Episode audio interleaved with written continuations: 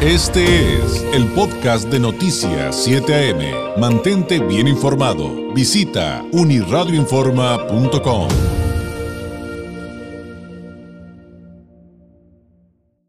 Me da mucho gusto recibir aquí en el estudio al senador Miguel Ángel Mancero. Usted eh, lo recuerda perfectamente porque además de, actual, eh, de, ser actualmente eh, legislador, estar en la Cámara Alta, abogado académico, fue jefe de, gobierno de la Ciudad de México. Senador, bienvenido, muy buenos días. Gracias David, me da mucho gusto saludarte saludar aquí a toda tu audiencia y por supuesto estar en Baja California, aquí en la ciudad de Tijuana.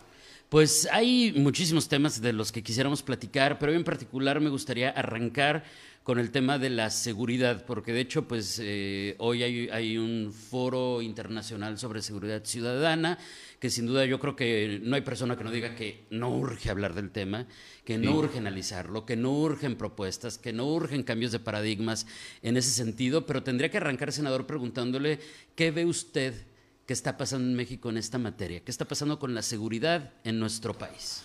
Mira, el foro está enfocado y como bien plantea al tema de seguridad ciudadana. Entonces, para mí hablar eh, de seguridad ciudadana es el análisis de qué es lo que está pasando en ese nivel, en el nivel en donde lo que te importa es la seguridad tuya, en tu casa, tu familia, porque a veces nos hablan de los eh, aseguramientos o de que se han eh, destruido plantíos o de que... Entonces, el otro punto es el que está preocupando muchísimo. Si nosotros hacemos un análisis comparativo de delitos, de repente te encuentras en un mes eh, quizás 7 mil contra 150 mil.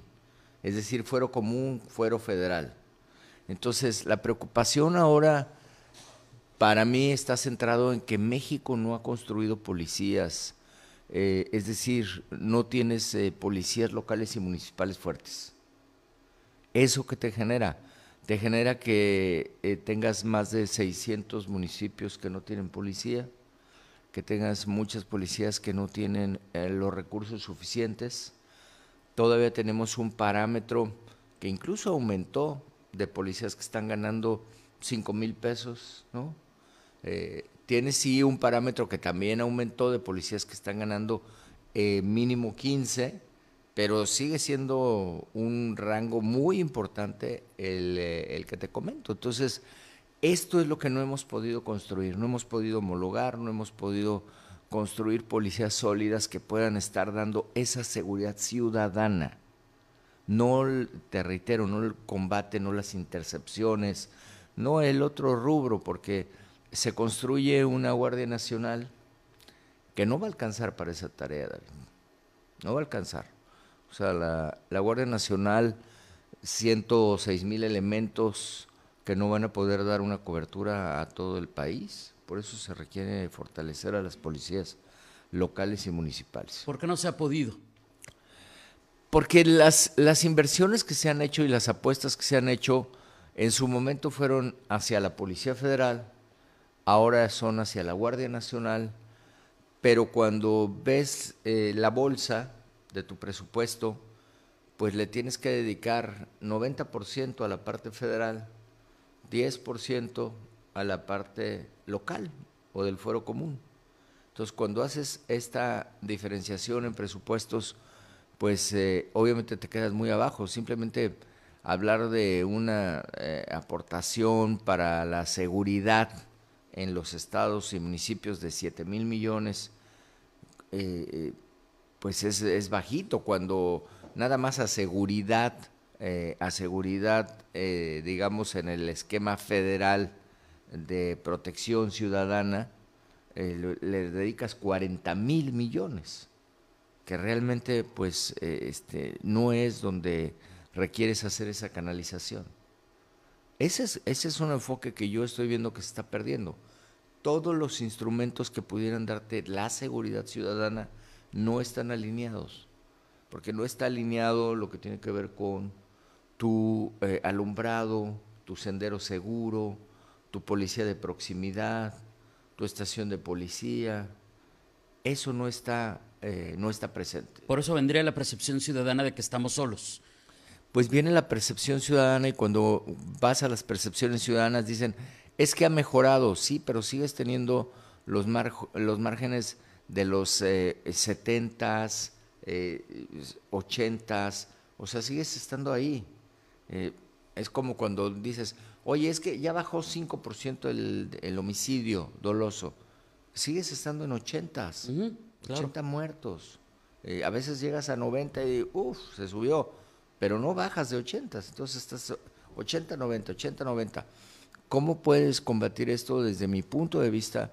Tienes que volver a los esquemas donde tú vas caminando y sabes que es un lugar que puedes caminar tranquilo, seguro o segura. Entonces, eh, eso es lo que está faltando. En, eh, recordando, yo soy de la Ciudad de México, por ejemplo, yo nací en la Ciudad de México. Llevo aquí en Tijuana 40 años, pero regreso constantemente a asuntos familiares. ¿Qué ejemplo nos podría poner, por ejemplo, de, lo que, de, lo que, usted hizo ahí? Porque yo recuerdo que cuando salimos eh, de, la ciudad, eh, prácticamente vivíamos de la violencia. Estoy hablando de hace 40 años. Sin embargo, años después, cuando regresábamos, mi profe me decía, no, no te preocupes, ahorita perfecto, todo está muy bien. Pero luego luego empeoró. Entonces ha habido altibajos muy, muy serios, por ejemplo, ahí. Te voy a decir qué pasan. Son los cambios de timón que no se calculan. El ejemplo clarísimo de lo que sucedió 2015, finales de 2015, principios de 2016, cuando se implementa el sistema acusatorio, en el país tienes una salida de más de 40 mil personas que estaban en prisión. O sea, se abre una llave, hay una salida masiva, esa salida masiva viene a golpear severamente los índices de seguridad, más cuando lo que estás abriendo es la llave de lo que platicábamos, de todas estas personas que estaban en los robos con violencia, en las extorsiones, eh, en, esos delitos eh, que golpean, en esa cifra que te digo que en un mes te puede dar 200 mil contra 7 mil, ¿no? De los eh, delitos federales. Eso, ese, eso es lo que sucede. ¿Qué se, ¿Qué se hace, por ejemplo, Ciudad de México? Ciudad de México, estás hablando de repente de eh, el tema de las cámaras, ¿no? Eh, ya más de 15, 16 mil cámaras que te pueden dar una cobertura, que te pueden dar una protección.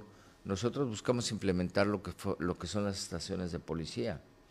Eso a mí me parece que es un esquema que no solo es que se pruebe en la ciudad, es que está en muchas ciudades del mundo. No se ha dado seguimiento a ese programa, pero eso me parece que debiera de ser una constante en todas las ciudades del país. Es lo que da la cercanía de la ciudadanía con, con sus policías y demás. ¿Usted consideraría que entonces, por ejemplo, las cámaras tienden a inhibir el delito? Las cámaras ayudan muchísimo porque son ojos que están vigilando permanentemente y que pueden direccionar la operación de la policía. Muy bien. Eh, te pueden ayudar para tanto para prevención como para disuasión y persecución. Oiga, senador, y el tema de la seguridad es muy, muy complejo y creo que con esta siguiente pregunta me voy a saltar muchísimo de lo que se tendría que explicar en medio de. Pero si me voy al otro extremo de lo que usted nos acaba de explicar, y me voy al tema de la impartición de justicia y los niveles de impunidad que hay, que será como ya, ya lo último de, esta cadena ¿no? de, situaciones cuando hablamos de la seguridad. ¿Qué ve que está pasando en nuestro país? Porque también hay una percepción de que no hay justicia, de que para qué denuncio, de que eh, también incluso esta parte de, bueno, a lo mejor soy de los pocos eh, que tienen la oportunidad de que agarren al delincuente, pero va a salir libre. Eh, ¿Qué está pasando en ese otro extremo? Ese, eso tampoco lo hemos podido resolver porque sigues hablando de 80% de cifra negra, es decir, de lo que no se denuncia, o más. Un 10% que sí se denuncia y de ese 10%, un 2% que llega a una condena. Entonces, eh, quiere decir que de tu 100%, el 2% es realmente lo que se está combatiendo. Eh, ¿Qué sucede ahí? Pues que de repente se hace el planteamiento de este sistema acusatorio y lo que se había dicho que iba a ser muy rápido y que iba a servir para tener eh, pues juicios expeditos, vemos que es tortuoso, larguísimo.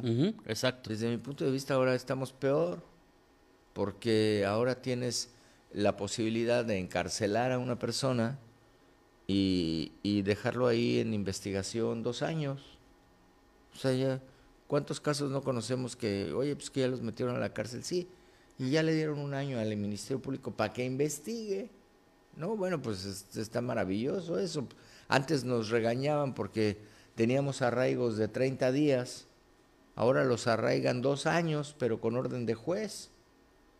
Eso no puede ser una mejora en el sistema. Jurídicamente suena eh, paradójico. Sí.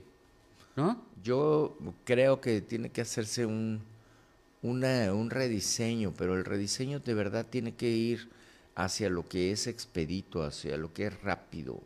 Eh, con estas cifras que tenemos, simple y sencillamente, que solo para el delito de robo, por ejemplo, en un mes que te pueden dar 200 mil delitos de robo, eh, solo en el fuero común contra 7 mil que pudieran ser deportaciones de arma y de eh, uso de enervantes, pues debes de tener algo que te dé una atención rápida para ese delito y donde tengas denuncias expeditas. Nosotros buscamos hacer la denuncia vía internet.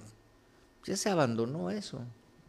Ya no, ya no, ya no lo veo yo que esté operando. Entonces, a las personas les da eh, incluso desánimo ir a presentar una denuncia. Por supuesto. Eh, senador, en función del tiempo, voy a cambiar de tema. Sí. Eh, quiero preguntarle de otros dos asuntos que creo que son muy importantes. Digo, para todo el país, para Estados Unidos, para toda Latinoamérica, pero aquí en particular pues lo vivimos todos los días, al igual que en Chihuahua, que en Tamaulipas. ¿Qué ve usted en el tema de la migración, todo lo que ha pasado recientemente, la coincidencia de analistas y activistas que dicen que las políticas públicas en materia migratoria, eh, pues en tan solo 10 años este, quedaron obsoletas, que se tiene que cambiar eh, la perspectiva y crear nuevas leyes, nuevos paradigmas. ¿Qué ve usted ahí en todo lo que hemos vivido últimamente? Yo veo que se tienen que hacer grandes acuerdos multinacionales. Está bien difícil que un solo país pueda enfrentarlo. Digo, estoy hablando de experiencias en el mundo, no solamente el caso nuestro. Por supuesto que es preocupante el caso nuestro, pero ¿cómo podríamos encontrar soluciones? Me parece que tienen que ser acuerdos multinacionales, porque si no pones un incentivo para que las personas puedan quedarse en sus lugares, vas a seguir teniendo estas oleadas migratorias. Y la migración pues tiene que ser tratada así, tiene que ser tratado como un fenómeno en donde opera la cobertura de derechos humanos, en donde todo el mundo tiene derecho a, a la migración. Entonces no lo puedes criminalizar primero. O sea, no hay manera de que tú digas, es que teniendo más ejército, teniendo más Guardia Nacional, teniendo más dureza, pues no, digo, el país donde tratan de ingresar va a tener sus esquemas, sus candados, sus muros, sus barreras, sus vallas, pero la migración va a seguir siendo una presión y va a seguir impulsando para entrar.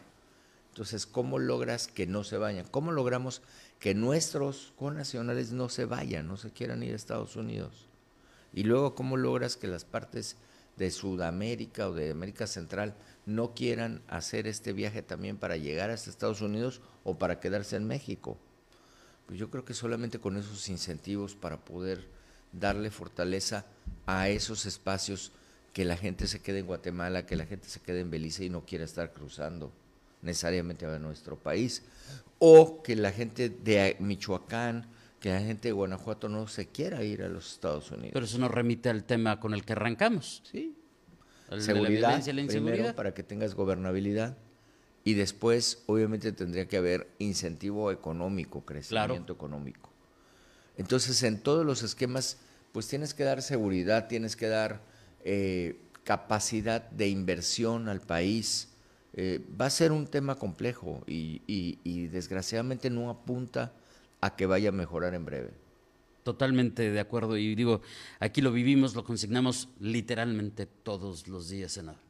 Eh, ahora, el otro tema, la política, eh, la política electoral, lo que viene para el 2024, la oposición, está esta idea de que pues no hay coordinación, que realmente no hay eh, la posibilidad de una alianza opositora pues concreta, con posibilidades reales, que para decírselo coloquialmente, senador, que va a volver a ganar Morena, que para qué nos hacemos tontos.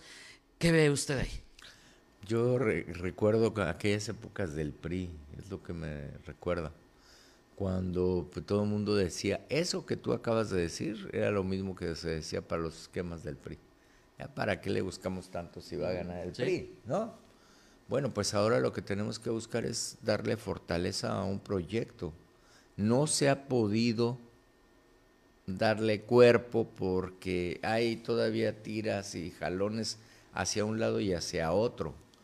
Yo estoy convencido que se puede hacer un gobierno con causa, que se puede plantear un eh, mecanismo donde sí la oposición tenga mayor fortaleza. ¿Qué nos está faltando, Yo diría que está faltando que ya no nos tardemos, que se decida rápido un esquema de tres o cuatro personas que puedan recorrer el país máximo, eh, es decir, en contraposición a las otras tres o cuatro. A las corcholas, las famosas corcholas. Sí, ¿por qué? Porque en este momento hay 14, 15 del lado de la oposición, entonces eso pues no le da seriedad por un lado, pero además confunde a la ciudadanía. Hoy no se sabe quiénes están compitiendo del otro lado o quiénes estamos compitiendo del otro lado. ¿Quién sabe?